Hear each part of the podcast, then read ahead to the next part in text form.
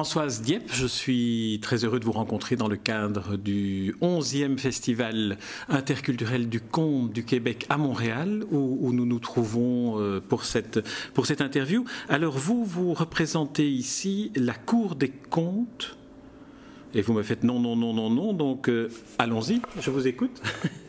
Alors la Cour des comptes, en fait, euh, ça a été un partenaire à une époque euh, quand j'étais euh, au Festival d'Avignon, voilà.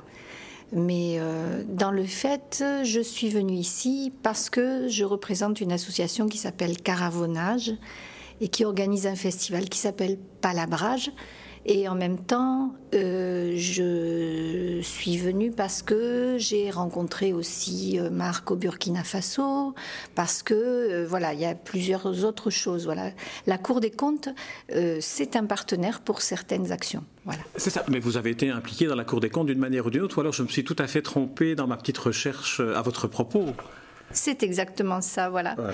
Alors, alors, écoutez, on, va, on va continuer. J'étais sur votre, sur votre site et là j'ai découvert une, très belle euh, formule pour euh, présenter ce qu'est un conte. Vous y dites, dire un conte, c'est comme on ouvre une porte. Alors j'aimerais que vous développiez un peu cette, formule. Alors, euh, en fait, c'est un petit garçon qui m'a inspiré cette formule parce qu'il fut un temps où euh, je travaillais beaucoup avec euh, les scolaires, en particulier avec des enfants en difficulté. Et j'alliais l'écrit et l'oral, parce que moi je viens en fait euh, du monde des bibliothèques au départ. Et donc, Vous avez fait les deux plus beaux métiers du monde, bibliothécaire et conteuse. Ah, je suis assez convaincue de ça aussi, oui. voilà. Là, je récupère mes notes. Là. Voilà. Et donc, euh, à cette époque-là, j'intervenais euh, donc euh, après la classe pour des gamins qui avaient beaucoup de mal justement avec tout ce qui était scolaire. Et je racontais et je leur montrais des albums. Et j'avais devant moi un petit garçon qui devait avoir à l'époque trois ans et demi, qui accompagnait sa grande sœur parce qu'on ne pouvait pas laisser cet enfant tout seul dans la rue, donc il venait avec sa grande sœur. Et euh, je racontais et après je montrais des livres. Et un jour il me dit Ah, mais c'est bien parce que toi, quand tu racontes, c'est comme si tu ouvres une porte. Et je me suis dit ben, C'est exactement ce que j'ai envie de faire. C'est-à-dire, moi, j'ai envie, quand je raconte, que euh, les gens à l'intérieur d'eux aient une porte qui s'ouvre et puis qu'ils soient comme des acteurs, euh, de même des visiteurs aussi d'un monde qui euh, en fait est un monde fictif mais dans lequel ils rentrent eux, voilà, comme s'ils étaient là réellement et voilà. On a, souvent dit que, ou on pense souvent à tort, que le conte est réservé à un public jeune ou un public d'enfants. Euh, votre expérience de bibliothécaire jeunesse m'intéresse beaucoup pour avoir votre, votre réaction à cet égard et sur le public enfantin. Alors, euh, moi je trouve honnêtement que le conte c'est fait pour les êtres humains, ni pour euh, les plus petits, ni pour les plus grands, c'est vraiment fait pour tout le monde. Voilà. Le public enfant, c'est un public qui est assez particulier, surtout le public des tout petits, parce que moi je raconte aussi beaucoup aux très petits. Quand je dis très petits, ça veut dire des enfants qui euh, n'ont pas le langage a priori, puisque je raconte à partir euh, bah, de 3 mois, 6 mois, je raconte dans les crèches aussi. Voilà. Et, euh, Et alors vous racontez quoi dans les crèches? Qu'est-ce qu'ils, c'est la musique de la voix alors qu'ils, qu'ils écoutent? C'est très étrange parce qu'on ne sait pas exactement au niveau du contenu qu'est-ce qui passe On ne peut pas le vérifier. Et d'ailleurs, ça n'est pas le projet. Euh, l'idée, c'est de partager un moment avec eux. Euh, il y a une communication qui s'établit. Et euh, j'ai eu des expériences qui m'ont prouvé que ça se passait vraiment entre nous, qu'il y avait quelque chose qui circulait. Alors moi, j'y vais avec des histoires qui sont toutes simples, souvent euh, des histoires qui parlent de leur quotidien, euh, des tout petits contes avec beaucoup de répétitions, des formules chantées, des choses à montrer. Et euh, tout ça permet de rentrer en contact et d'avoir un moment de partage entre nous. Et puis bon, après, j'ai personnellement des expériences à la fois en tant que maman, mais en tant qu'intervenante, qui m'ont prouvé que même un très petit enfant, même un nourrisson, perçoit des choses dans la parole qu'on lui donne, qu'on partage avec lui, du moment que nous, en face, on est complètement sincère et ouvert. Mmh. Et qu'à ce moment-là, il y a quelque chose qui passe. Et euh, c'est vraiment dans l'ordre du langage. Euh, c'est pas forcément en le touchant euh, ou en le caressant ou je ne sais pas quoi. Non, il y a, quelque chose qui passe par le langage, par les mots. Et ça, ça me fascine complètement. Alors vous avez été, j'y reviens, bibliothécaire de jeunesse, c'est-à-dire que vous avez été confronté au rapport de, de l'enfant ou du jeune, de la jeune personne avec la littérature écrite. Et vous êtes maintenant dans, ce qui est la littérature orale. Comment voyez-vous l'apprentissage de l'un, littérature écrite, et de l'autre, littérature orale, pour le jeune public? Pour moi, c'est totalement complémentaire. Après, réellement, je suis toujours euh, surprise. On en parlait l'autre jour avec une vieille amie qui s'appelle Suzy Platiel, qui est ethnolinguiste et qui a travaillé sur les populations où il n'y a pas d'écrit, justement. Et on dit, mais euh, nous, chez nous, euh, on ne se rend pas compte qu'en fait, la première chose à faire, c'est déjà d'apprendre à parler et à s'exprimer, et ensuite on peut rentrer dans l'écrit. Bon, c'est vrai que chez nous, en fait, euh, comme on a maintenant un fond assez extraordinaire de qualité d'écrit, ça permet des fois, pour nos populations qui, je crois, ont perdu euh, une certaine forme d'oralité euh, qui existait avec des formules que les grands-mères disaient. Mais on l'a perdu ça parce qu'il y a des liens qui se sont distendus entre les générations. On a déménagé. Moi, la première, hein. quand j'ai élevé mes enfants, j'avais pas ça sous la main. Et je l'ai retrouvé dans les livres. Et ça m'a permis de me replonger dans l'oralité et de partager à nouveau avec mes gamins alors que euh, autrefois, je pense que ça se faisait aussi d'une autre façon. C'est une forme de dialogue pour moi. C'est une façon de découvrir le monde. C'est toujours euh, l'idée d'ouvrir la porte, hein, de toute façon, sur soi et sur l'autre.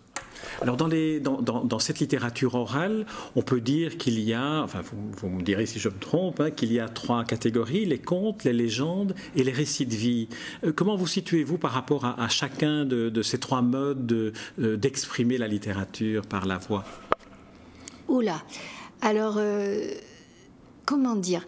Pour moi, le, récit de vie, il est intéressant, mais euh, souvent, alors en dehors, je parle des euh, albums pour les petits enfants qui euh, justement peuvent lui permettre, et les histoires aussi pour les petits gamins qui traitent de choses très pratique de sa vie, les difficultés à s'endormir, la peur du noir, euh, la nourriture qu'on aime, qu'on n'aime pas, qu'on va aborder, c'est comme ça qu'on va découvrir l'autre et tout. Ça, c'est des histoires qui lui permettent de découvrir le monde, en même temps avec la distance de la fiction, et tant mieux parce que sinon il y a des choses qui seraient insupportables si elles étaient dites directement. Ça fournit un intermédiaire, bienvenu. Voilà. Ça, c'est la fonction de la fiction en quelque sorte. Hein. Voilà. Et, et pour moi, dans le récit de vie, c'est ça qui est intéressant. Euh, surtout si euh, c'est pas trop ciblé, parce que souvent, euh, si justement le gamin qui n'arrive pas à dormir voit l'adulte arriver avec une histoire d'un personnage qui justement n'arrive pas à dormir, c'est gros comme une maison, il nous voit arriver et à ce moment-là, il dit non, non, je n'en veux pas de ton histoire. Voilà.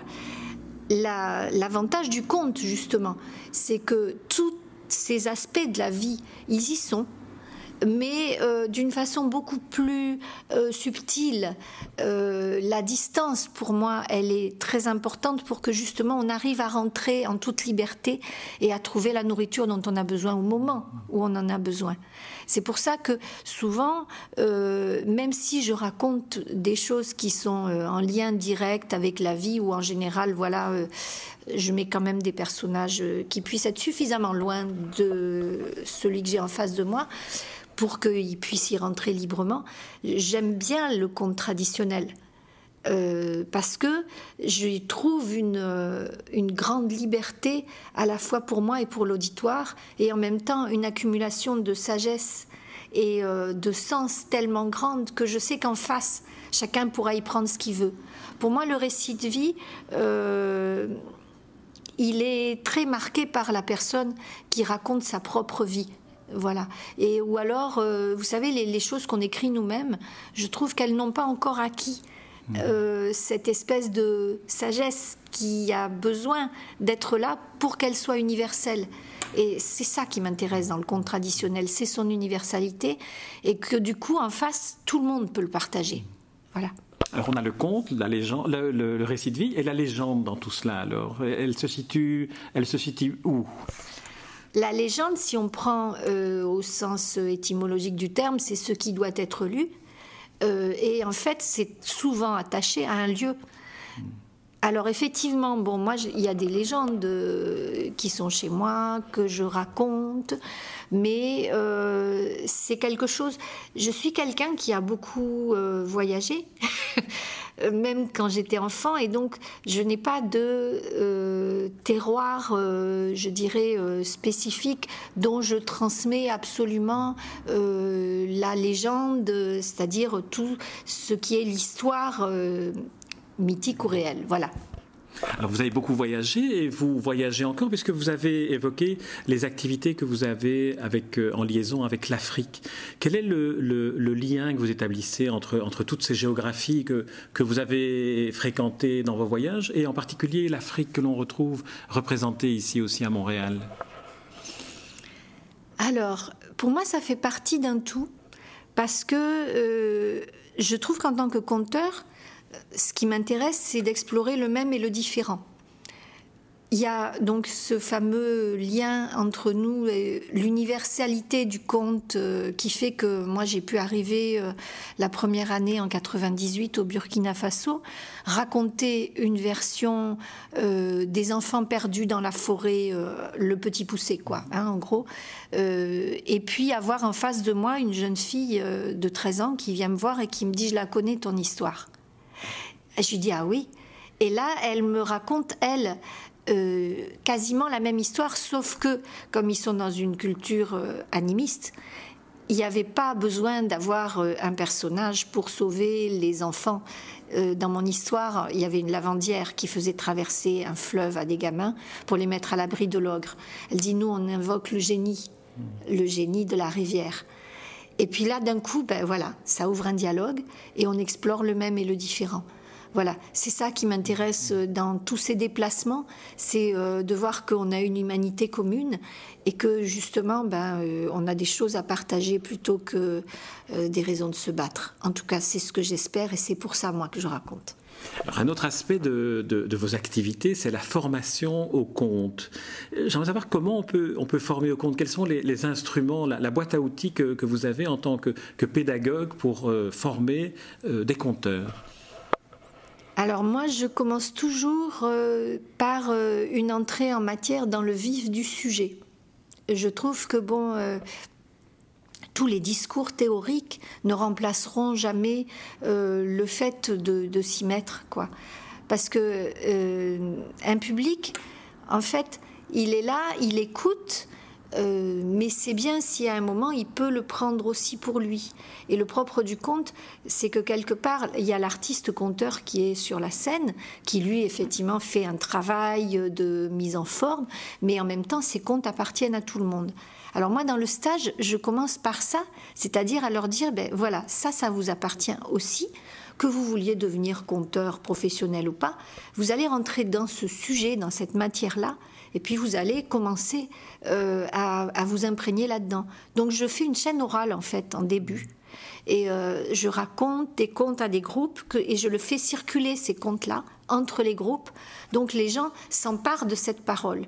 Et une fois qu'ils sont plongés dedans et puis qu'ils ont un peu expérimenté comment eux, avec leurs propres mots, ils peuvent euh, rentrer dans ces histoires et comment ils arrivent à les transmettre avec toutes les difficultés qu'ils ont. Là, on sort euh, et puis on parle de la théorie, on parle effectivement de ce matériau extraordinaire, on parle des sources. Parce que ça, là, je retrouve toujours, moi, mon fond de bibliothécaire, c'est-à-dire que, bon, ben, je leur dis, voilà, il y a tel bouquin, tel truc, etc. Et puis voilà comment on peut sortir une histoire d'un écrit, essayer de se l'approprier, parce que c'est comme ça qu'elle prend vie chair et souffle, quoi, dans la gorge du conteur. Voilà. Euh, donc moi, je pars donc de cette pratique pour arriver ensuite à euh, une connaissance du fond et puis à ce qu'ils aient envie. Voilà.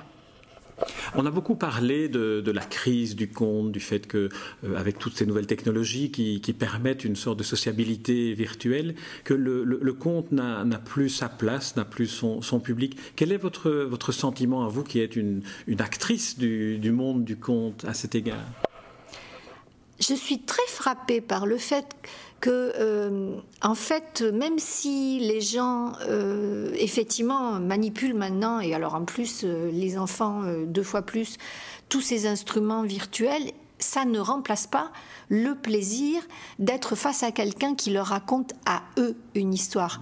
Hein, comme disent les Africains, oui, la télé c'est très bien. Enfin, en plus, euh, j'en connais beaucoup qui effectivement sont scotchés des fois devant la télé, mais ça c'est autre chose. Mais en tout cas, ils ont besoin d'avoir la personne devant eux. Et les enfants de chez nous et les adultes aussi, c'est pareil. Et quand je vois, nous on organise un petit festival donc euh, dans notre région qui s'appelle Palabrage, euh, qui donc est inspiré justement par la palabre africaine aussi, cette rencontre de culture. Il y a du monde les gens viennent, ils en ont envie, ils ont du plaisir à ça. Et moi, quand je les retrouve ensuite euh, au marché euh, le dimanche, et euh, eh ben voilà, ils me disent oh, c'était bien, on a été heureux de vivre ça. Voilà.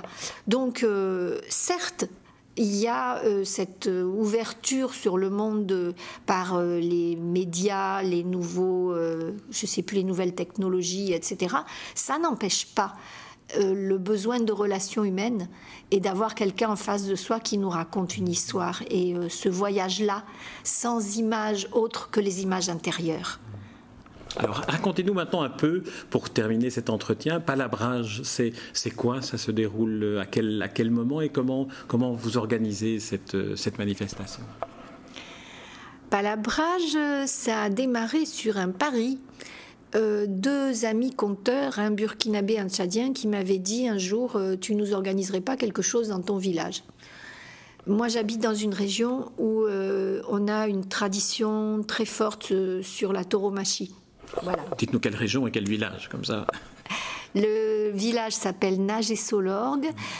c'est donc une région qui est à l'ouest de Nîmes et c'est euh, limite de la Camargue.